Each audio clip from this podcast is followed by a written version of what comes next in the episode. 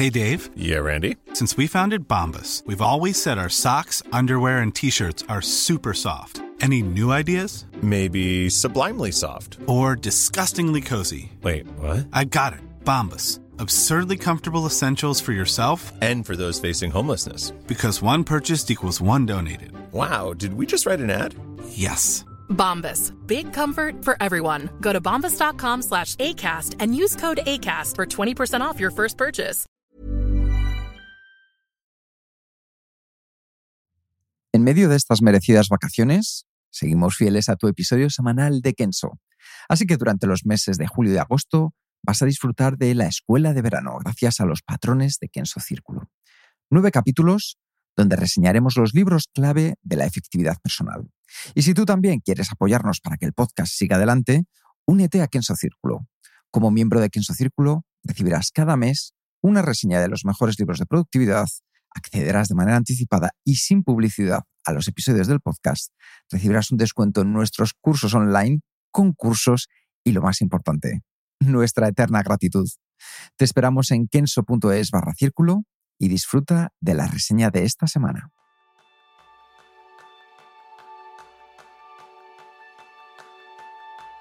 ¿Qué hacer cuando el mayor obstáculo en tu camino es un enemigo interno?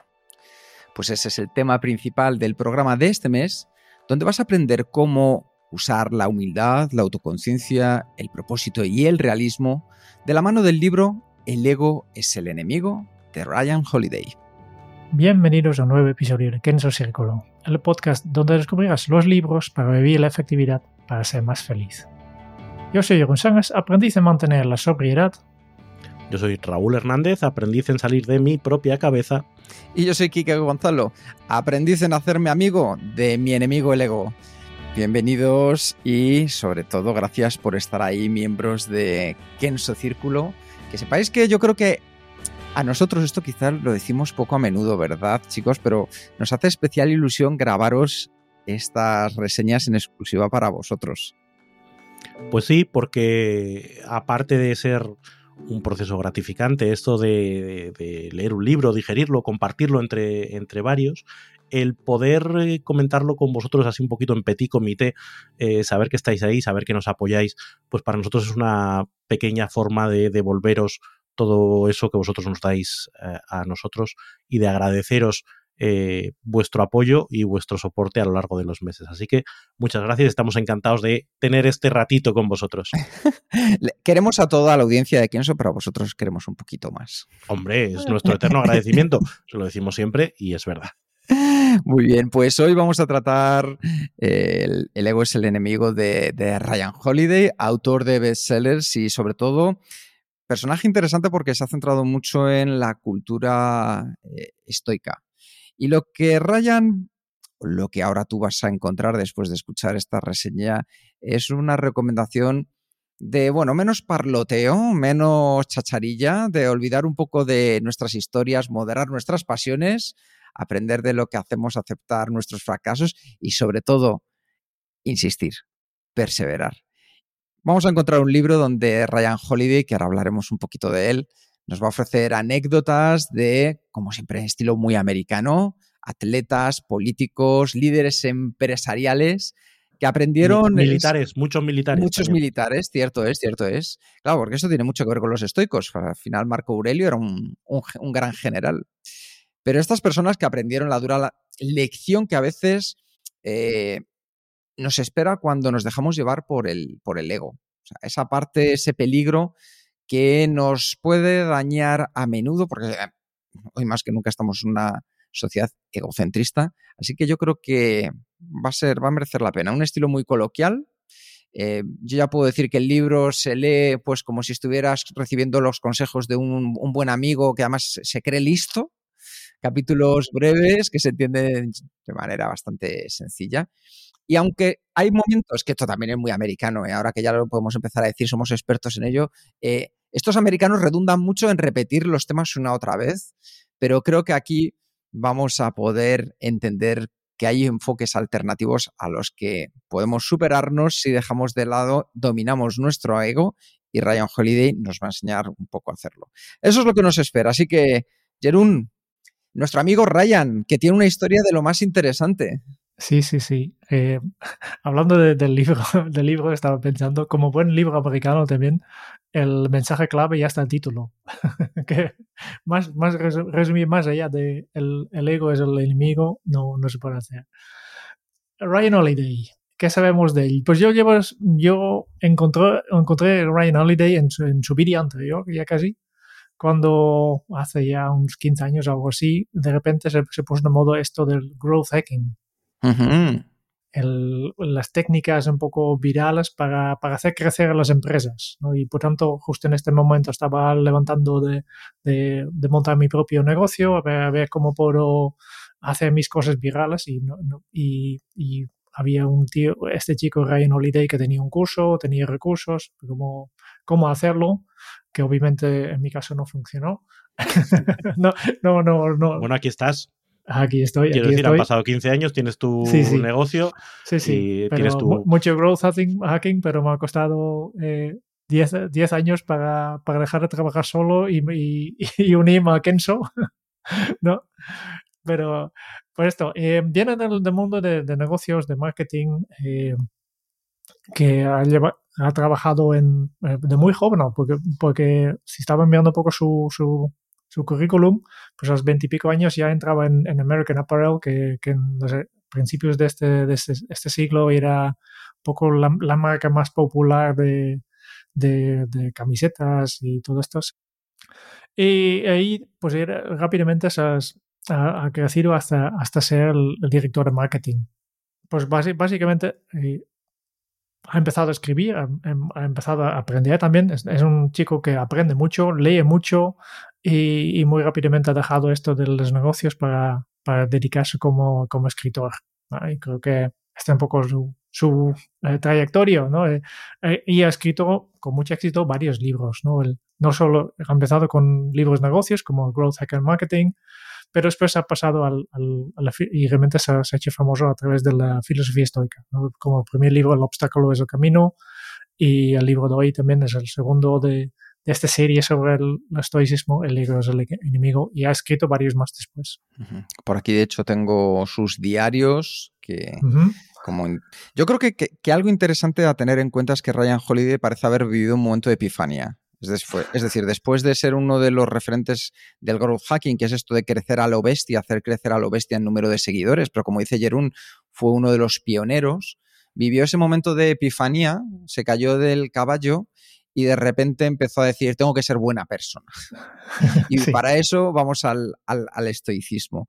Y por eso este libro, que es el que hemos elegido, en el que habla del ego. Yo creo que lo primero es hablar un poco de qué es el ego.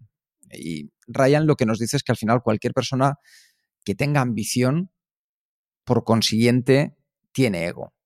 Y al final lo que tenemos que entendernos es que muchas personas lo que hacemos es organizar nuestras habilidades en función de nuestras metas. Y eso contiene ego. ¿Qué podemos ver ahí? ¿Dónde podemos ver reflejado esta actitud? Artistas, atletas, científicos, empresarios, que lo que hacen es lograr sus objetivos al aprovechar ese enfoque eh, y ese deseo de, de, crear, de descubrir, de romper marcas. Lo que sucede es que el ego impulsa estas actividades con demasiada frecuencia y ya también en otros ambientes de tu propia vida. Por lo tanto, por un lado, el ego es esa parte que es necesaria para que podamos seguir adelante, pero si lo llevamos al extremo, nos lleva a un lugar poco sano en el que lo que tiene es un efecto opuesto y es bloquear nuestra capacidad de desarrollo. Porque el ego lo que hace es alimentar una fantasía de, de autocomplacencia. Es, en cierto modo, el ego esa ambición egoísta y que debilita el vínculo y la interacción, interacción con los demás. Y esos son elementos que también nos posibilitan ese éxito hacia poder crecer. Así que lo importante aquí que nos recomienda Ryan es que si quieres evaluar tus fortalezas de manera adecuada, adoptes una combinación entre seguridad y humildad. Yo creo que esto es una palabra muy importante. Y reconocer sobre todo que el ego nos ofrece esa comodidad de la autocomplacencia, pero nos puede volver un poco, ¿cómo vas a decirlo?, comodones y cegarnos ante futuras oportunidades que pueden aparecer en nuestro entorno y a nuestro alrededor. Fíjate, Quique, que para mí aquí empieza uno de los, para mí, problemas del libro. Cuando dice que el ego es el enemigo, pero luego durante el libro te das cuenta de que no es tanto. Es el exceso de ego es el enemigo. Porque durante todo el libro te está diciendo, oye, que hay una pequeña parte de ese impulso, de esa ambición inicial, de ese, de ese deseo de perseverar, de ese. que claro, si, si llevas la humildad al extremo, pues te quedarías en, no, que sea lo que Dios quiera, yo, la voluntad de Dios. Y no, hombre, hace falta tomar las riendas de tu propia vida, hace falta impulsar. Obviamente, si te pasas, entras en el, en el reverso tenebroso. Y para mí el problema es saber cuándo te pasas. Es decir, no hay una, una escala donde dices, oye, si estás en un 5 de ego, estás bien, pero como te pases a un 6 ya estás mal, sino que a veces hace la trampa y, yo creo que Ryan también con, los ejemplos que cuenta hace la trampa de decir, bueno, como a este le salió bien, voy a decir que es un estuvo bien porque controló su ego y a este le fue mal por, pero no cuenta a otros que hicieron exactamente lo mismo y les salió con un resultado diferente que podrías decir, oye, a este lo de ser un poco egocéntrico le fue bien. Eh, entonces, a mí hay un punto ahí donde creo que parte de una mm, premisa eh, moral, de decir, el ego es el enemigo y a partir de ahí construyo mi libro, creo que se podría haber construido un libro que se llamase El ego es tu amigo y hubiese sido igual de convincente porque hubiera eh, sido capaz de encontrar ejemplos de gente que por falta de ego se quedó en el camino y por precisamente por tener esa seguridad en uno mismo y ir hacia adelante. Claro, te dice, no, que es que Alejandro Magno Hombre, que es que él por su problema era exceso. Digo, estamos hablando de uno de los grandes personajes de la humanidad. es decir, tampoco le fue tan mal, ¿no? El general Pato, no, no sé. Hombre, mal, mal no les fue. Claro, si me coges al de DeLorean, que fue un tarao, o al Howard Hughes, pues estás jugando un poco con ventaja, estás cogiendo los extremos. Pero ahí, ah, ah, ahí me empieza a incomodar un poco el, el planteamiento a priorístico. Depende también un poco de tu definición del ego, ¿no? Porque obviamente hay diferentes maneras de expresar el ego. No estamos en este libro hablando de, del concepto psicoanalítico de, Freud, ¿no? El ego con el E mayúsculas, ¿no? Simplemente es algo más de... Em, yo digo que en este libro el ego representa el deseo de, de recibir la, la recognición, de reconocimiento para para lo que técnicamente has hecho, pero sin hacer el trabajo requerido para, hacer, para obtener este reconocimiento. Y en este sentido yo creo que siempre está, casi siempre está negativo, ¿no? Yo quiero tener, sentir, ser famoso, pero sin, sin hacer nada para hacerme famoso, ¿no? Simplemente me quiero con este deseo. Sí, el, el, de hecho la definición que da es una poco saludable creencia en la importancia de uno mismo. Que dices, vale, pues cuando esa creencia en la importancia de uno mismo se transforma en poco saludable, pues obviamente todos estamos de acuerdo en que está mal.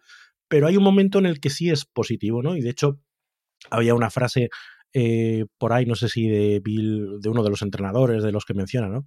Dice, hace que la autoconfianza se transforme en arrogancia, que la asertividad se transforma en obstinación y la autoseguridad se transforma en eh, reckless abandon. Supongo que será eh, en tomar decisiones completamente alocadas, ¿no? Al final es, claro, el exceso hace que esa balanza se desequilibre hacia ese lado, pero hace falta tener un poquito para tener esa seguridad, para tener esa... Es como que dices, ¿dónde está la diferencia entre la perseverancia y la obstinación? ¿Dónde marcas eh, el momento en el que, uff, estás siendo perseverante y eso es bueno, o estás siendo obstinado y eso es malo?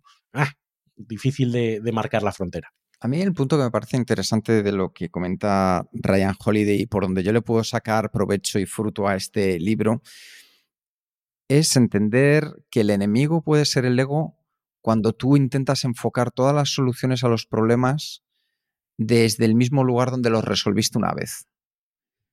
Es decir, si a mí se me da muy bien, em, por así decirlo, hacer preguntas a la gente para que lleguen a la conclusión que yo quiero, voy a hacer esto con todo el mundo porque es donde yo me siento cómodo, para mí es fácil, es un entorno sencillo y entonces voy a abordar todas las situaciones independientemente de que lo necesiten o no desde ese punto de vista. lo podemos poner en, ejemplos de, deportistas. Si a mí lo que me interesa es marcar más goles que cualquier otro jugador en cualquier competición, oye, pues voy a hacer que mi ego al final me lleve a jugar en un país o en un equipo de, por así decirlo, tercera fila, con tal de seguir marcando más goles y romper una, métrica que haya establecida, ¿no? Un, un, objetivo que haya establecido. Entonces es ahí donde yo veo que sí el ego puede ser un problema en nuestro día a día. Porque yo, por ejemplo, me he visto representado en alguna de estas situaciones, que es pensar que los demás podrían solucionar los problemas por el mismo lugar que lo he hecho yo, por el camino que yo he andado.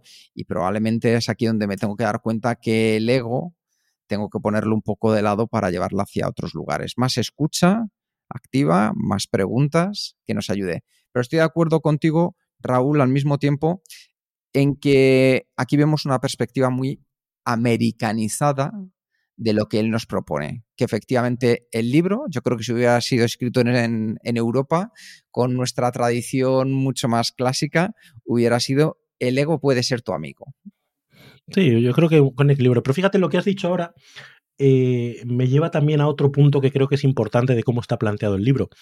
El libro tiene una estructura muy sencillita, muy limitada al final te dice eh, y divide los capítulos en tres grandes bloques. Te dice que el ego puede ser un problema para ti, o el exceso de ego, en la fase aspiracional, es decir, cuando estás construyendo algo y estás en el camino de construir, y básicamente te vienen a decir, oye, no te flipes demasiado pronto, que te queda mucho camino por, por recorrer. Puede ser un problema cuando efectivamente consigues un éxito y te quedes em, cegado por ese éxito y te empiezas a pensar que eres un crack y que eres el mejor y que tú tienes la razón en todo y eso te impida o te desconecte con la realidad, eso que llaman el síndrome de la Moncloa, bueno, pues aplicado a, a, cualquier otra cosa. Y luego eh, puede ser un problema cuando vengan maldadas, cuando venga el fracaso, que te dice, como te dicen todos los estoicos y como te dicen todos, que va a venir. No, no sabes por dónde te va a venir la leche, pero te va a caer. Entonces, eh, si afrontas ese, ese fracaso con un exceso de ego, vas a tener mucha menos resiliencia a la hora de abordarlo. En estos tres bloques lo que hace es encajar un montón de capítulos que yo los veía como, en cierta manera, desconectados entre sí. Em, me sonaba un poco como las meditaciones de Marco Aurelio, ¿no? Es como, oye, te, te lanzo esta reflexión y esta otra y esta otra, que creo que es interesante a la hora de leerlo, porque puede que haya una que te resuene, y a mí ha habido algunas que me han resonado ostras, esto sí es un problema para mí, y otras que no, decir, esto creo que no es un problema para mí. Creo que tiene esa mm, facilidad el libro de presentarte como un buffet muy grande, donde tú puedes escoger cuál es el tema que te hace pensar y a partir de ahí cómo quieres darle la vuelta. En ese sentido, creo que te pone muchos espejos delante para que tú elijas cuál es el más significativo para ti y, trabajes sobre ello. Y de hecho hablabas que uno de ellos, con lo que empieza es con el tema de las aspiraciones. Y aquí es gracioso porque habla de John Boyd, un piloto de la Fuerza Aérea de Estados Unidos, que ni tú, ni yo, ni nadie probablemente aquí conozca, le conozcan en, su casa, pero que revolucionó las operaciones militares modernas en la Fuerza Armada estadounidense. Y entonces él lo pone como ejemplo a la hora de entre trabajar para obtener reconocimiento y trabajar para lograr algo. Entonces Boyd le preguntaba a los soldados que tenía a su cargo si deseaban ser o hacer. Pero al final, simplemente ser alguien es más fácil que conseguir resultados. Esto lo hemos dicho muchas veces. Querer, cuando utilizamos el verbo querer, ya lo hemos conseguido. Oye, yo quiero ser más listo. Bueno, pues el querer ya lo tienes. Otra cosa es que luego seas más listo. Y entonces habla como, a pesar de las creencias que alientan a las personas a que encontremos esa pasión, que quizá este no sea el mejor de los consejos, porque la pasión conduce al entusiasmo en detrimento de una reflexión mucho más cuidadosa, que yo creo que es algo importante. Entonces, la energía y la emoción que ponemos en la pasión a veces puede ocultar una debilidad que con el tiempo puede aparecer. Entonces, ahí habla de unas cosas que, bueno, nosotros en Kenso yo creo que fortalecemos o, reforzamos mucho este mensaje de, él dice que al final tener un propósito con razones y metas, en lugar de tener una pasión que la quieras llevar ya a cabo. Entonces, ese contraste yo creo que ya es importante respecto a la parte aspiracional. Y ahí es ya donde nos dice, sí. Es un poco la, eh, la, la, liebre y la tortuga, ¿no? El, el, no dejarse llevar por los impulsos, el ahora me siento muy motivado y voy, a hacer esto porque tengo pasión, ahora me encuentro un problema y... No, al final lo que promueves, oye, si tú quieres conseguir algo, tienes que ir piqui piqui, poquito a poquito, sabiendo qué es lo que toca hacer, arremangándote. A mí, a mí uno de los que más me ha me ha dolido internamente es en el de work, work, work. Eh, la idea de que, chico, que está muy bien que tú en tu cabeza formes un futuro maravilloso, que no sé qué, pero a la hora de la verdad no queda más que, pum, pum, subirse las mangas hasta los codos y currar y echar horas y enfrentarse a las dificultades y pedales y pedales y pedales. Y todo lo demás eh, el pensar que el mundo te debe algo, que qué injusto que no lo hayas conseguido ya, porque esto no va más rápido.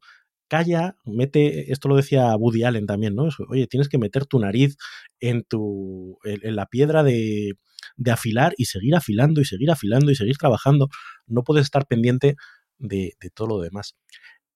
Otro capítulo que, curiosamente, también es talk, talk, talk. Parece que cuando me repite las cosas tres veces, como que me engancha más es que lo fácil que es, y más en el mundo de hoy en día, crear una apariencia de éxito en términos de reconocimiento en redes sociales, de muchos likes, de voy a no sé qué, soy top voice de LinkedIn, eh, soy speaker de TEDx, que, en fin, hay un TEDx hasta aquí en, en eh, al lado de mi. Al lado de, casa, casa, en el barrio de abajo bajas y ya un montón de Totalmente, pero ¿eh? te lo digo en serio, TEDx Parque de la Isla se llama, fue ayer en Aranda de Duero. Te quiero decir, que, que es muy fácil ponerse chapitas y conseguir congratulations, ¿no? Cuando la gente da muchos likes y muchos de qué.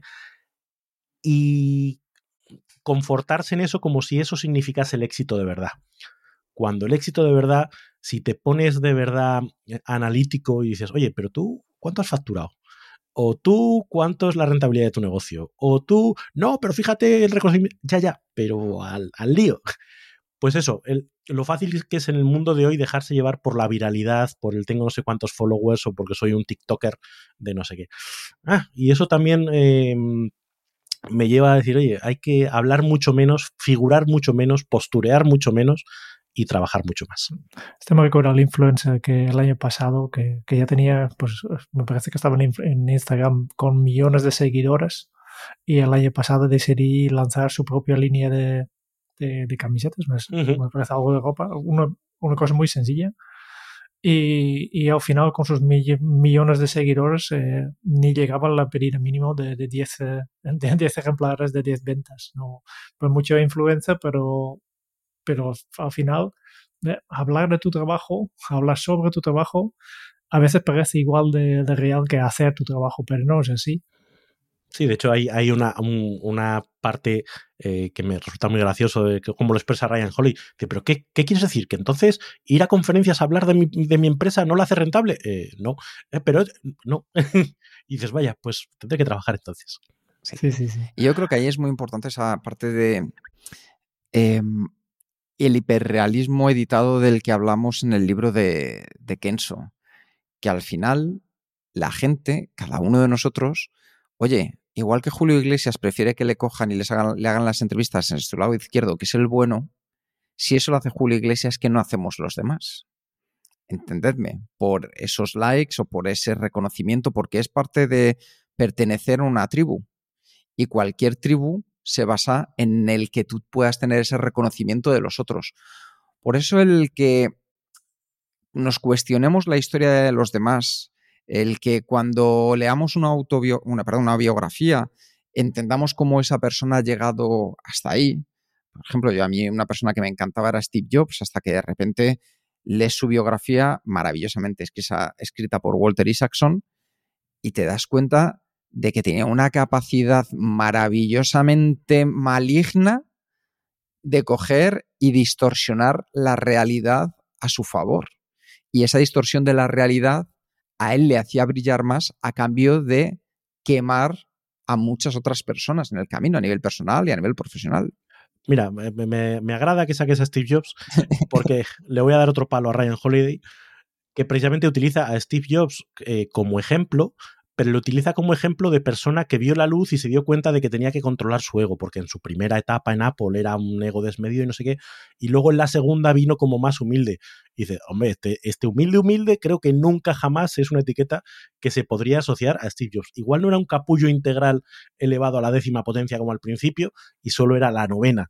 Porque yo todo lo que he escuchado de Steve Jobs, incluso hasta el momento de su muerte, era como, ostras, este tío de ego no anda escasito. No, no, no. Y luego, lo interesante, fíjate, ahora que sacamos el tema de Steve Jobs, es que entiendes su necesidad de ego cuando eres capaz de comprender que fue un niño adoptado y cómo eso le marcó toda su vida. Fíjate cómo sería, os cuento esta anécdota por si no la conocéis, que él al final termina pagando para descubrir quién era su padre y un día se presenta en el restaurante de su padre, sin decirle que era él ni nada. Pero simplemente con ese dolor interno, tal y como lo cuenta, de decir, mira quién soy, mira lo que he conseguido llegar a ser, aunque tú no me quisieras. Y ahí es donde la realidad de Steve Jobs con la realidad de su padre biológico no tienen en absoluto nada que ver. Luego le dijo que era su hijo y estuvieron hablando y al final necesitó esa aprobación, por así decirlo, del que había sido su padre biológico. Pero darnos cuenta, el trauma efectivamente que le había ocasionado desde que era un niño hizo que ese ego se desbordara en muchísimos lugares. Por eso yo creo que es importante reconocer qué historia hay detrás de las historias. Mm. Sí, efectivamente, que este es el peligro de este formato tan americano de, siempre empezar con una anécdota, ¿no? De hay veintipico de, de, capítulos y todos los capítulos, el, yo creo que el 75% es una anécdota que expliquen una historia sobre una persona. Algunos se repiten, pero los personajes, no las historias, pero hay algunas personas que, que salen varias veces en el libro. Pero claro, son veintipico de anécdotas. Y simplemente una anécdota destaco una pequeña parte de la vida de esta persona, una cosa que ha hecho. Y siempre, mm, en, resumirlo tanto, pierdes muchos matices. Que seguramente en el ejemplo de anécdota de una persona que, que no tenía mucho ego y va tener éxito, seguramente había momentos de mucho ego también. O al revés, gente que están aquí pintado como la Howard Hughes, que que era un millonario que con, más ego del mundo, pues seguramente también tenía sus momentos con sus hijos que, no tenía tanto ego. Pero todo esto se pierde en este, este formato porque son muchas anécdotas. Sí, además la historia la, la mm, creas, la articulas en función de los intereses, de lo que quieres contar. Eh, pues cuando haces una autobiografía, eh, pues adornas, editas, presentas lo que quieres presentar, eh, buscas aquello que justifica tu línea argumental y eliminas lo que no. Eh, hay una frase en, El nombre del viento, la novela, que, que dice mm, que por eso nos gustan tanto los relatos, porque tienen la claridad y la lógica interna de la que carece la vida. Entonces nos sentimos atraídos hacia, hacia esa visión de, del relato porque nos parece que todo encaja, que todo tiene sentido, cuando la vida siempre es mucho más Messi, que dicen, no, no Messi futbolista o rey Messi, sino Messi de, de, embarrada, de enguarrada, de liosa, de mezclada, de que hay de todo, bueno y malo, positivo y negativo, con lo cual cuando utilizamos esta, esta visión, eh, que es otro de los, de los problemas que yo le veo al libro, ¿no? esta visión de, de las evidencias, em, las anécdotas, evidencias basadas en anécdotas, perdón, dices, ah, ah, estás jugando conmigo, estás contándome el señor Sherman.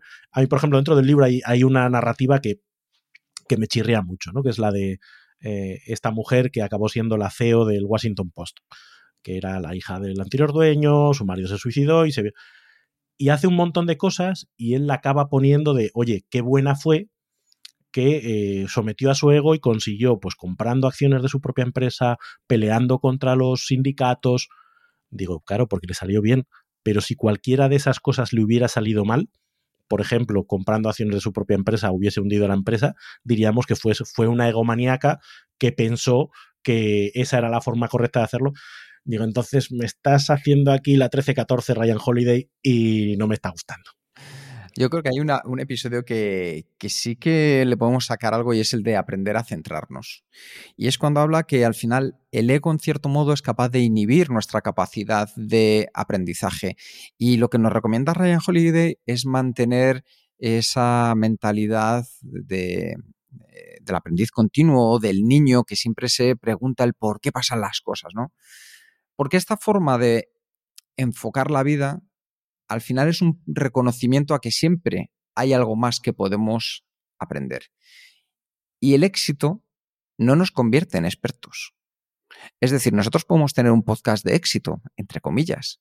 ¿Nos convierte eso en que seamos unos expertos en podcast? Pues no tiene por qué. De hecho, seguimos aprendiendo de gente que tiene más pericia y que son mucho mejores y vas viendo qué hacen, qué no hacen para intentar tú también, oye, llenarte. Esa mentalidad de principiante cambia la forma en la que nos eh, relacionamos con, con, la vida. Y de hecho, lo que nos comenta Ryan Holiday es que nos podemos beneficiar al enseñar a las personas que sepan menos que nosotros en un tema, porque eso puede ayudar también a ver cómo somos capaces de explicar cómo hacemos lo que hacemos o, qué es lo que hacemos. Hay dos, dos anécdotas que cuenta aquí. Una por un lado de John Wheeler, eh, científico que colaboró con el desarrollo de la bomba de hidrógeno, que dijo que a medida que crece nuestra isla de conocimientos, también crecen las orillas de nuestra ignorancia. Es decir, mientras más sabes, más entiendes que necesitas aprender. Que algún día iremos a hacer un capítulo entero de esa frase de solo sé que no sé nada, para que la gente entienda de verdad qué, qué es lo que quería decir esa frase. Y luego también habla del jazzista de Winston Marsalis, del músico, que dejaba ese concepto de, oye, sé humilde, porque la humildad se nota en quienes no creen que ya lo saben todo y a medida que aprendemos descubrimos los procesos que nos permiten aprender de manera más eficiente. Y el truco ahí está ya en la repetición de esos procedimientos de manera sistemática. Que yo creo que ahí esto es muy interesante, el decir, oye, no porque seas, hayas tenido éxito en algo, vas a ser un experto que muy bien lo decías tú antes, Raúl, ahora nos encanta dar más una TED Talk que leernos un libro. Mm. Que en todo este tramo em, a mí me olía al growth mindset, a la mentalidad de crecimiento, a, a, ese concepto que popularizó Carol Dweck de, oye, en cualquier estadio de la vida no te puedes considerar bueno o experto. Habrá cosas que sabes y cosas que estás por saber y siempre vas a tener un reto por delante y siempre vas a tener que trabajar para abordar esos retos. Yo creo que el, ego, tal y como lo define aquí Ryan Holiday, puede ser un peligro eh, porque nos hace no exponernos, nos hace sentirnos confortable en lo que creemos que ya sabemos, repetirlo una y otra vez y no salir a exponernos a nuevos aprendizajes, a nuevas em, ideas y eso lo que hace es quedarnos anclados en no seguir creciendo, en seguir, ah, bueno, como en esto soy bueno, pues ya, y en no voy a ser bueno en nada más porque no me voy a exponer al trabajo necesario para llegar a conocerlo. Lo que quería decir es que me encanta que, justo saques este, que, esta sección del libro, porque es el, el que, si yo miro un poco de, de, de, todo lo que he aprendido de este libro, ¿no? que en principio entrando yo pensaba, este libro no va para mí, ¿eh? porque yo mucho ego no tengo, pues este ya, ya es el primer señal de, de tener mucho ego, ¿no? yo ya estoy, la... estoy, es el chiste que se hace con el desarrollo personal, ¿no? Estoy liberado de, de la presión de, de ser eh, soy mejor que los demás porque está, estoy iluminado. Y dice, bueno, pues no, no estás. No estás, no, no estoy. No, y esta es la gracia de, de, de, de, Y una de las cosas más interesantes que he encontrado en este libro es justo en este capítulo sobre siempre eh, convertirse en un estudiante siempre. Y el concepto de lo que explica es el de más, menos e igual. Hay un argumento que, que para desafiar tu ego con frecuencia necesitas rodearte de una amplia variedad de personas. Te he hablado un poco. ¿no? Necesitas, por un lado, gente que son personas que son más. ¿no? Son estas personas que son mejores que tú en tareas que, que te interesen, ¿no? Uh -huh. Porque estas personas que necesitas como maestro para desafiar un poco la idea de que tú, has, tú ya has logrado algo, que ya, ya has llegado donde está, porque tú siempre tienes ellos como, como ejemplo de, de, que todavía hay mucho para mejorar, ¿eh? que son personas que te ayudan a, a enseñar, que, que, te pueden enseñar cosas y te pueden ayudar a crecer. Después, al otro lado, necesitas personas que son menos, que son menos hábiles que tú en las tareas que interesen. Por este te ayudará a, a, fomentar esta humildad que de que has hablado, Kika. ¿no? Son personas que te pueden ayudar a enseñar justo a estas personas y brindar apoyo en lugar de concentrarte únicamente en tu propio éxito personal. ¿no? O sea, hay, hay, que compartir este, este, estos aprendizajes, que es justo lo que estamos haciendo aquí. Y finalmente necesitas iguales, ¿no? Personas que están al mismo nivel que tú en una tarea en particular, que son estas personas que te ayudan a crecer juntos porque te pueden desafiar y, empujar para que tú te esfuerces más, ¿no? Y yo creo que en este caso el esfuerzo es lo que, lo que realmente te ayuda a, salir de tu ego. No es el éxito ni son los fracasos que, que vienen de, de, este esfuerzo, sino el hecho que te esfuerces, ¿no? Y, yo, yo, yo, ya tengo pendiente de, yo tengo justo al leer esto, tomando nota de, vale, pues yo quiero ver un poco las personas en mi entorno, a ver cuáles son los demás, cuáles son los de menos y cuáles son los mis iguales. y a ver quién son estas personas en mi entorno, quiénes tengo y dónde me fallan tal vez algunos de más, algunos de menos, ¿no? Porque hay cosas que todavía que tengo que aprender, pues de quién. Hay cosas que puedo enseñar que no estoy enseñando todavía y hay cosas que me gustaría hacer juntos con otros, que para así creciendo juntos. Yo creo que es un concepto muy práctico y ya sabes que siempre en todos los libros, incluso en estos de filosóficos, estoy buscando acciones para hacer y en este, justo en este elemento he encontrado algo de, este es algo para mí que, que me parece súper interesante. De hecho, ahí eh, lo tenía por aquí apuntado, digo, porque lo quiero traer a cuenta, digo, porque no sé cómo no metió esta frase Ryan Holiday. Hay una frase que se le atribuye a Mozart, que no sé si será de Mozart, yo creo que es más de Tom Jobin, Einstein, Einstein. O de Einstein, que también, pero yo creo que él era de Tom Jobin, que decía que la música no está en las notas, sino en el silencio entre ellas. Eh, Tom Jobin decía que la música es el silencio entre las notas. Y ahí es donde yo veo esa parte de humildad como contraposición al ego, como contraposición al ruido.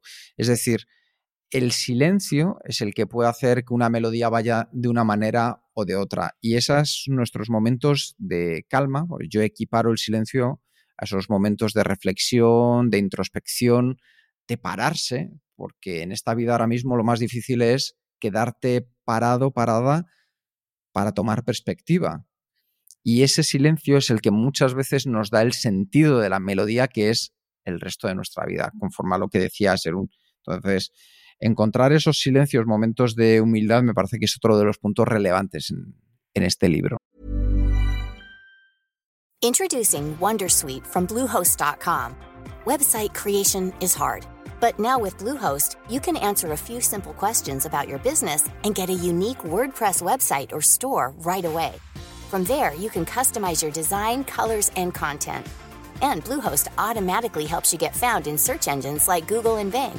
From step-by-step guidance to suggested plugins, Bluehost makes WordPress wonderful for everyone. Go to bluehost.com/wondersuite. Cool fact: A crocodile can't stick out its tongue. Also, you can get health insurance for a month or just under a year in some states. United Healthcare short-term insurance plans, underwritten by Golden Rule Insurance Company, offer flexible, budget-friendly coverage for you. Learn more at uh1.com. Si queréis pasamos a la otra parte o a las otras dos partes, ¿no? Que yo creo que eh, van de la mano, ¿no? El, éxito y el fracaso. Eh, de, hecho, yo, yo creo que, la forma de estructurarlos en el libro viene derivado de esa visión circular, ¿no? Que, vale, pues pueden que las cosas te salgan bien, pero inevitablemente te van a salir mal y el hecho de que te salgan mal no significa que no te puedan volver a salir bien en el futuro. Es como un ciclo que, que nunca termina y cómo el ego puede ser una zancadilla para, para sacarle partido estar preparado en, esas, en esas visiones.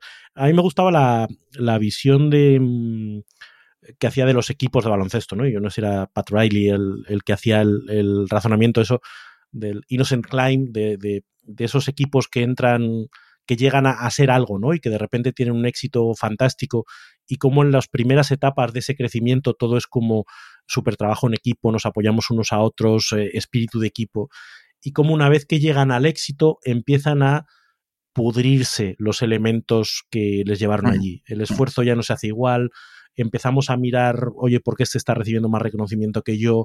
Empezamos a descuidar eh, el entrenamiento, empezamos a prestar más atención a la prensa, no sé qué, y de repente todo eso que había crecido a base de intangibles se deshace también a base de intangibles, muchas veces relacionados con, con ese ego, con dejar de prestar atención a precisamente los elementos que te ayudaron a llegar allí.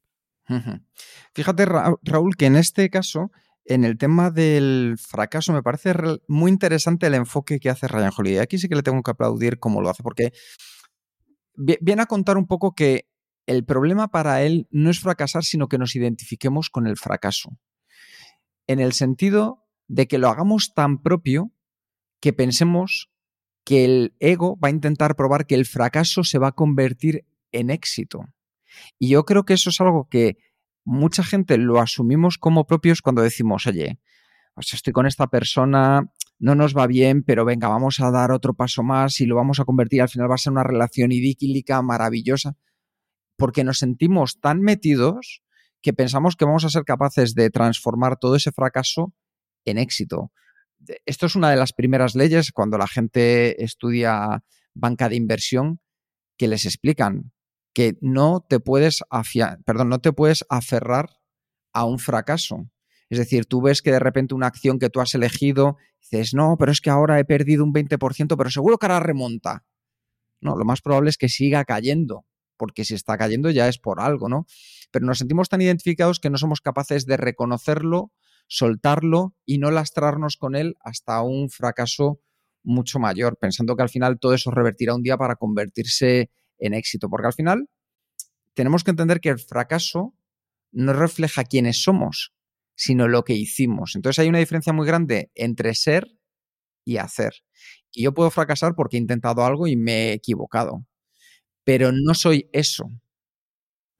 Sí, el dejar de cavar, ¿no? El, cuando estás en una luz, lo importante no es seguir cavando hacia abajo. Oye, para, primero mira hacia dónde tienes que, que escarbar, porque corres el riesgo de cavar hacia, hacia abajo.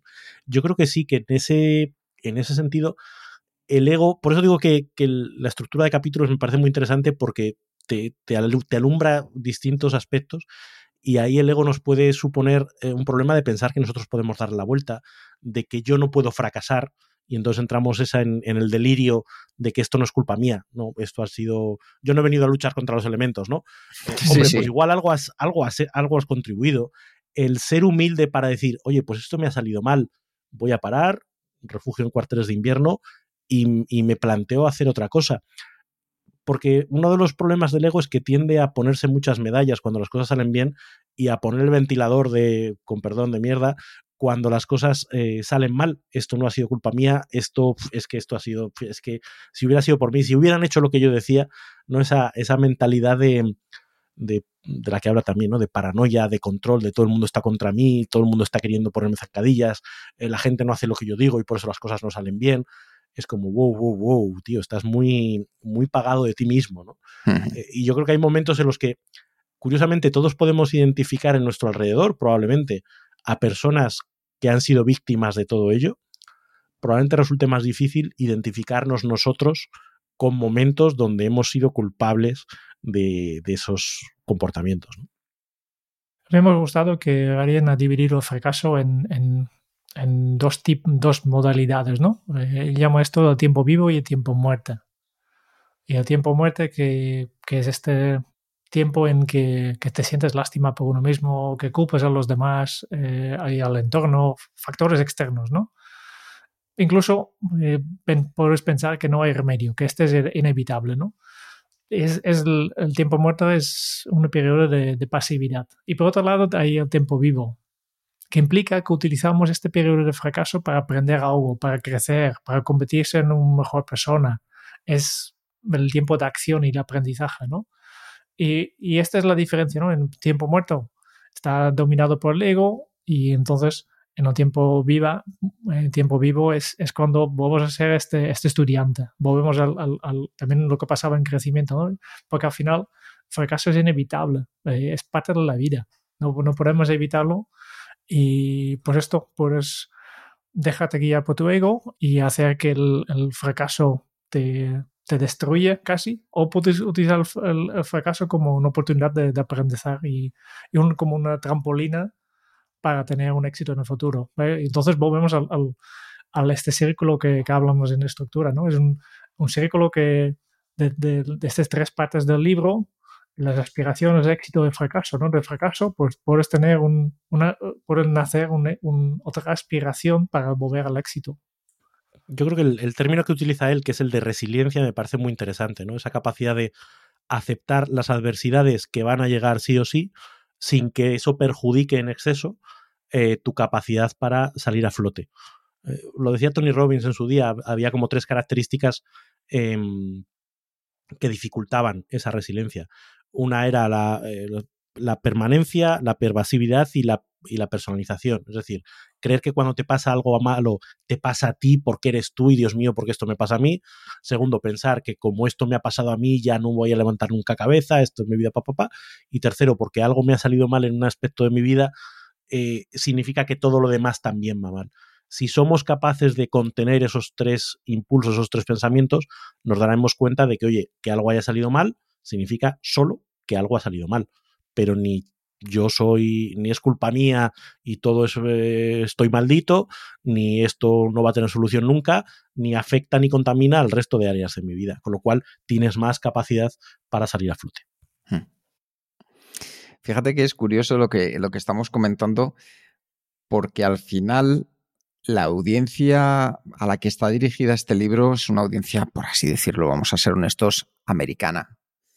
En el sentido que como está construida la sociedad, yo que he vivido y he trabajado allí, entiendo muy bien a qué se quiere referir, porque aquí quizá esto nos suena a chino, pero si yo os digo que allí el 80% de personas que yo conocía eh, se podían identificar con esta serie de problemas de ego, quizás que nuestra cultura histórica europea nos ha mantenido más con los pies en la tierra.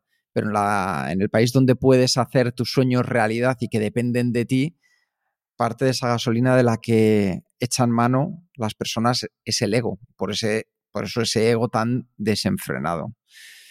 Importante, yo creo que de lo que estamos viendo aquí es darnos cuenta cómo lo podemos aplicar a nuestro día a día. Y, por ejemplo, cuando hay éxito, cuando llegamos a un lugar donde el éxito es una, es una etapa, las personas sí que es cierto que se vuelven un poco loquitas, se desenfrenan, se nos va, ¿no?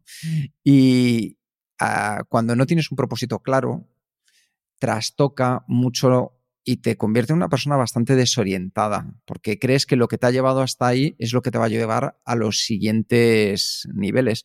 Y yo esto lo he vivido mucho con personas que han alcanzado un éxito importante relativo con su empresa, que la han llevado hasta un nivel, ahí se les ha ido la mano y luego les ha costado mucho llevarlo más lejos. ¿Por qué?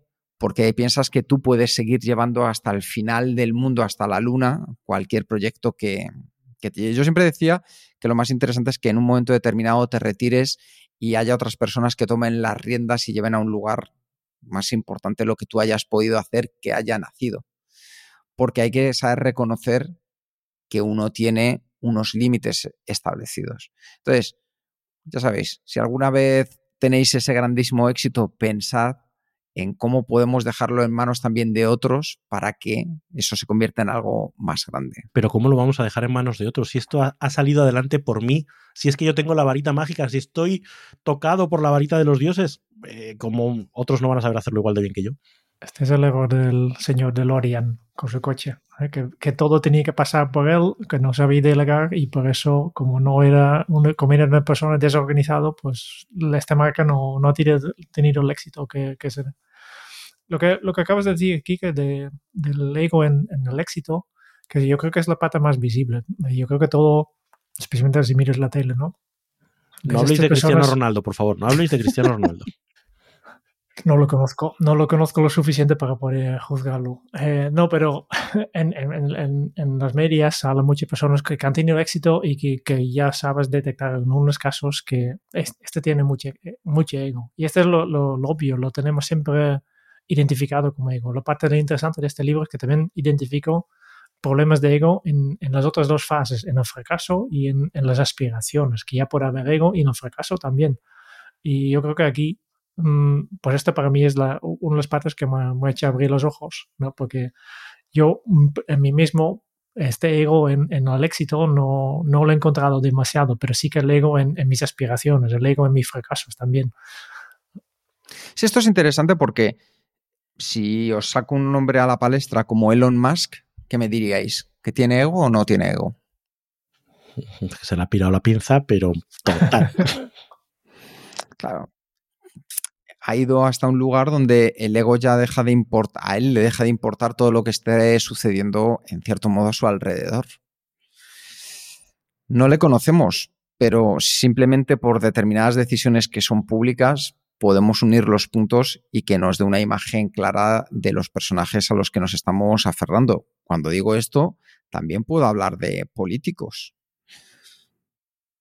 Sí, sí, no, sí, cuando, cuando hablamos del, antes lo decía de pasada, pero el síndrome de la Moncloa, y me da igual el color del ocupante de la Moncloa que haya, es, es un síndrome que se, que se, que está, vamos, es vos populi, que llega un momento en el que eh, te encierras en ti mismo, llegas a pensar que solo te vale la gente que te refuerza en tus ideas, llegas a pensar que todo el que te critica es que porque es un envidioso y está en contra de ti, por lo tanto te vas quitando de todas las personas que pueden desafiarte y al final acabas metido en un búnker de paranoia donde todo, solo tus ideas valen y todos los demás, pues, eh, en fin, poco menos que son golpistas. Eh, aquí la, la cuestión es que esto sucede en el ámbito político, en el ámbito empresarial, cuando un CEO eh, toma poder y empieza a rodearse solo de los yes men, todo el que te dice que sí a todo, al que nadie te dice, oye, esto a lo mejor es una tontería. ¿Cómo es una tontería? Tú no me puedes decir a mí que esto es una tontería. Bueno, pues nada, pues me callo porque me vas a cortar la cabeza. Y eso acaba generando una esclerotización de, de la capacidad de esos directivos de, de, llegar adelante, porque es que como dice bien Ryan Holiday, te desconectas de tu entorno, te desconectas de la realidad, te desconectas de lo que está pasando, empiezas a vivir una realidad paralela y puedes salirte con la tuya durante un tiempo, pero tarde o temprano la realidad es tozuda y te acabas encontrando con ella. Empiezas a tomar decisiones que te das cuenta, uy, si en realidad nadie me estaba apoyando, uy, si esto fue una mala decisión desde el principio, uy. Fíjate, Raúl, que lo estabas diciendo con el síndrome de la Moncloa y vamos a poner dos ejemplos sencillos. Hace, bueno, yo estudié ciencias políticas y para mí esto es una de las cosas que me parece apasionante de la sociedad. Aparecen dos partidos como Ciudadanos y Podemos. ¿Dónde están ahora mismo sus dos líderes y dónde están ahora mismo esos partidos? ¿Qué ha pasado con ellos? Uh -huh. ¿Podemos hacer un camino viendo lo que ha sucedido, echando la vista atrás en retrospectiva, con bastantes de los puntos que hemos tratado hoy? Yo creo Pero que vamos, sí. eh, ¿Sí? uno por uno. Yo creo que esto es clave para que veamos que también, igual que ha sucedido y lo estamos bajando a tierra con, con, la política, lo podemos ver con las personas en nuestro entorno, con los equipos en los que trabajamos, con esas personas que son nuestros amigos. Entonces, lo importante es entender que va a ser muy difícil y me quedo un poco como ahora que vamos ya aterrizando este episodio, me quedo un poco con esa frase de no, no podemos aprender si creemos que ya sabemos. Fíjate, para mí, eh, ahora en, esta frase que estabas diciendo de, lo podemos ver, eh, lo podemos ver, lo podemos ver, creo que el reto es verlo en uno mismo. Creo que aquí aplica mucho lo de ver la paja en el ojo ajeno y no ver la viga en el propio. Y quizás este libro a mí me lleva a, reflexionar en eso, ¿no? En decir, oye, ah, fíjate, ay, el de DeLorean, ¿cómo es? ay, el Sherman, no, el Sherman era el bueno, el, el Patton, ay, el Patton, ¿cómo era? Y luego tú decir, uy, hacer ese ejercicio de confrontación con la realidad de, ah, no, esto a mí no me pasa. Bueno, bueno, um, creo que sería un ejercicio interesante, o es un ejercicio interesante cogerse cada uno de los puntos de, del libro e ir identificando, oye, ¿en qué medida yo me puedo ver reflejado en este punto? Aunque no te guste, aunque duela, aunque sea desagradable. Creo que eso eh, en sí mismo es una confrontación con el ego, porque el ego te dirá, no, hombre, no, tú esto no. Tú, tú, tú aquí tú no, por, pero por favor, Raúl, tú, tú, eres, tú, y yo, tú y yo, tú y yo. Tú eres mucho mejor que todo esto. Pero cuando dices, no, venga, vamos a. Es como, como esto de. Eh, pues cuando te haces un selfie, ¿no? Te haces un selfie siempre sales en la mejor postura, no sé qué. Eh, pero cuando te dicen que vas a hacer un programa de adelgazamiento, te dicen, oye, lo bueno es que te saques una foto, pues si no completamente desnudo, en ropa interior, con todos tus ángulos eh, y de frente y girado y no sé qué. Ahí no hay forma de esconder la barriga, no hay forma de que los michelines no se vean, no hay forma. Hacer ese escrutinio, no físico, sino de comportamiento, de rasgos de carácter y decir, Ay, aquí aunque no me guste este Michelin, este Michelin está. Y aquí aunque no me guste esta manifestación del ego, aquí está. Y eso nos puede dar pie a trabajar en muchas cosas. Yo, en ese sentido, este libro me parece que tiene, tiene un potencial muy interesante. Pues si os parece, hago un breve resumen con unas ideas fundamentales antes sí. de pasar, como ya sabéis, a nuestra parte final donde vamos a ver el estilo y la valoración. Ideas fundamentales 10. La primera, que el ego parece necesario para lograr el éxito, pero darse mucha importancia a uno mismo va a obstaculizar tu carrera. O sea, ya lo hemos visto con muchos ejemplos. Si quieres, aquí puedes ir haciendo checkmarks de los que decía Raúl. Dos, es diferente ser grande a hacer grandes cosas. No tiene nada que ver. Tercero, cuando solo te preocupes por crear una marca personal, pierdes la capacidad para distinguir entre lograr algo y hablar de ello. No es lo mismo hablar de lo bueno que eres, que esto es mucho de marca personal, y luego demostrar que lo has hecho. De hecho, si pegas una patada ahora a los coaches maravillosos que tienes a tu alrededor, ve la diferencia entre cuántos hablan de lo maravillosos que son y cuántos han conseguido lograr algo con las personas que trabajan. Cuarto, cultiva esa moderación que te ayuda a controlar tus sentimientos, tanto de orgullo como de mosqueo, por así decirlo. Quinto, allana el camino para otros porque les va a ayudar a determinar el rumbo que tomarán. Podrás sumar, como decía Jerún. Sexto, el ego debilita el vínculo y la interacción con otros, y esos elementos son los que permiten el éxito para crecer. Séptimo, visualiza las metas porque es útil al inicio de los proyectos. Eso sí, recuerda que pueden dar una impresión un poquito errónea en cuanto al avance. Octavo, conserva esa mentalidad de principiante para mantener tu ego bajo control y reconocer que siempre hay algo más que puedes aprender y mejorar. Noveno, el ego es la enfermedad del yo y ojo que hoy más que nunca estamos en una sociedad que es mucho más grande que tú y que está basada en el ego. Y último de esos puntos de esas ideas fundamentales, pues que renuncies a ese apego que el ego desarrolla en ti hacia el éxito y comprométete a un camino que sea de constante mejora. Diez puntos que si los repasas, como decía antes Raúl, te pueden dar mucha información. Raúl, te voy a dejar que seas tú el primero que comiences con tu valoración de este libro. Ok, pues mira, eh, te diría que en esta última hora ha evolucionado un poco mi, mi visión del libro. si es que eres un poco grinch, Raúl. Sí, sí. A ver, es verdad que, que como decía, me parece que, que, tiene un puntito tramposo el libro, en el sentido de que parte de un, de un planteamiento moral a priorístico y entonces desarrolla anécdotas que dan soporte a ese planteamiento moral, pero podrías haber escogido otro planteamiento moral distinto y haber, eh, haber salido igual. Creo que esa visión de que el ego es tu enemigo no es cierto, es el exceso de ego lo que es tu enemigo y plantear en qué momento está el exceso o la cantidad correcta de ego, pues eh, creo que es más eh, circunstancial y lo hace depender de qué tal le salió a uno o a otro que de, que de, que de algo objetivo que podamos utilizar para, para nuestro día a día. Por otro lado, creo que, como decía, el estilo de reflexiones más o menos episódicas, sueltas, que no tienen un hilo conductor más allá de esos tres grandes bloques, ayuda a que se pueda leer de manera eh, separada, es decir, puedo leerme un capítulo un día, otro dentro de una semana y por sí mismos eh, aportan valor y creo que eh, funcionan como un espejo para mirarse uno mismo y, y profundizar en la reflexión. Así que yo le había puesto inicialmente un tres y medio, venga, le voy a dejar un tres y medio. No voy a, no voy a, no voy a dejarme que, llegar por a la ver, presión pero, social. pero, a ver, a ver, pero qué mierda es esta, Raúl. Perdonen, perdonen, perdonen ustedes oyentes esta reflexión. A ver, Raúl, no puedes de repente decir que ha cambiado y de repente no cambiar. No puede ser. O, o bajas un, una décima o subes una décima, pero no te Joder. puedes quedar igual. Nos has generado una expectación para quedarte igual. Eso no me vale. En, en, realidad, voy a contar una pequeña interioridad para vosotros, amigos de Kenso Círculo que estáis. Acabo de ver que Quique acaba de ponerle un 3.75. Y yo digo, pues yo le iba a poner un 4, pero no me parece que quiero ponerle más que lo que le ha puesto Quique. Por lo tanto, lo voy a dejar en un 3,5. Ay, ay, ay. Muy bien. Eh, ha sido el ego. El ego de Raúl, que lo sepáis para que lo veáis al final. Totalmente. Muy bien.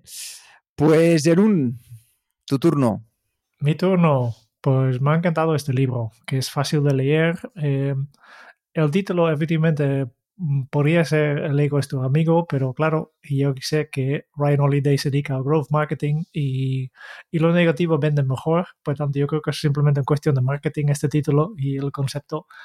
Y yo creo que es un libro que es una gran herramienta de reflexión. Yo creo que justo por esto ya sirve. Es fácil de leer, ya, ya, ya has comentado tú, Raúl, que son capítulos breves y gran parte del capítulo simplemente es una anécdota que por tanto se lee bastante fácil, pero es siempre este toque de que te hace pensar y te hace reflexionar. hey, mm, yo entraba con este libro, pensaba, bueno, aquí no voy a sacar mucho porque yo mucho ego no tengo, ¿eh? ya he comentado antes, eh, señal de mi gran ego en, en elaborar este proyecto. y, y, he descubierto varias cosas que, que, me hacen pensar, que me hacen reflexionar, que me hacen dudar de mí mismo. Y, y, solo para esto yo creo que vale mucho la pena. Es un libro filosófico, no es un libro muy, muy de acción, muy, de, muy accionable, pero simplemente como herramienta para hacerte reflexionar, para, para presentarte un otro punto de vista mm, yo creo que vale mucho la pena. Y por tanto, yo voy con, con, contigo, Kike, en tres 75. Fenomenal, pues simplemente por resumir, es un libro que se lee fácil. Eh, Ryan Holiday se nota que estaba en un camino cuando escribió este libro, a lo mejor. Esto también nos da un punto de vista de pensar que otros de sus libros pueden ser incluso mejores que este, pero con este, por así decirlo, ya se notaba que empezaba a encontrar el camino. Eh, unas reflexiones, como decíamos antes, que algunas podemos llevar a cabo, no tan accionable como otros de los libros que hemos leído, pero merece la pena. Yo le había puesto un 3,75, pero como Raúl ha bajado a 3,5, lo voy a poner en un 4 para que así la media sea al final un 3,75 para todos. Siempre consigues lo que quieres. ¿eh? Por supuesto me he quedado el último para ello es el ego, es mi ego, tesoro. Mirad a qué lo hablamos. ¿Veis? El Señor de los Anillos, Gollum. Pues ahí tenemos también otro ejemplo de, ego. Mucho ego. Mucho ego, mucho ego y ego muy diferente. Pues, Jerún. Sí. Amigo mío, es tu turno. Hemos clavado la hora. Es tu turno para decirnos qué vamos a leer este mes.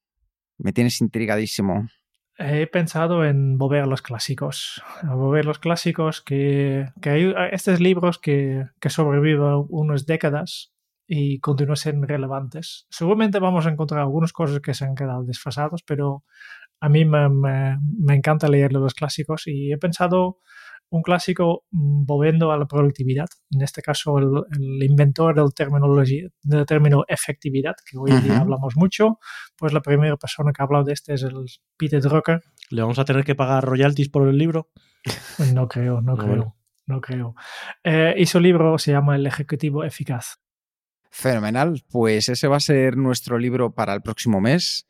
Una vez más, darte las gracias por, por estar ahí. Y ya sabes que también sacamos nuestro libro Kenso, si quieres. Que no vamos a reseñar. Que no vamos a reseñar porque lo hemos escrito, o sea, es que lo tenemos tan reciente que no podríamos ni reseñarlo ahora mismo. Pero si lo quieres con una firmita y una dedicatoria, nos escribes y nosotros más que encantados de mandártelo con a vosotros por ser vosotros, ¿eh? que quede entre este pequeño grupo selecto de personas. Muchas gracias por escuchar el podcast de Kenso. Si te ha gustado, te agradeceríamos que te suscribas al podcast, lo compartas en tus redes sociales o dejes tu reseña de 5 estrellas para ayudarnos a llegar a más oyentes. Y si quieres conocer más sobre Kenso y cómo podemos acompañarte a ti, tu equipo o tu organización, en el camino hacia la efectividad personal puedes visitar nuestra web kenso.es. Te esperamos la semana que viene en el próximo episodio del podcast de Kenso, donde Raúl, Kike y Jerún buscarán más pistas sobre cómo vivir la efectividad para ser más feliz. Y hasta entonces, ahora es un buen momento para poner en práctica un nuevo hábito Kenso. Mi oponente es mi maestro. Nos escuchamos pronto. Chao.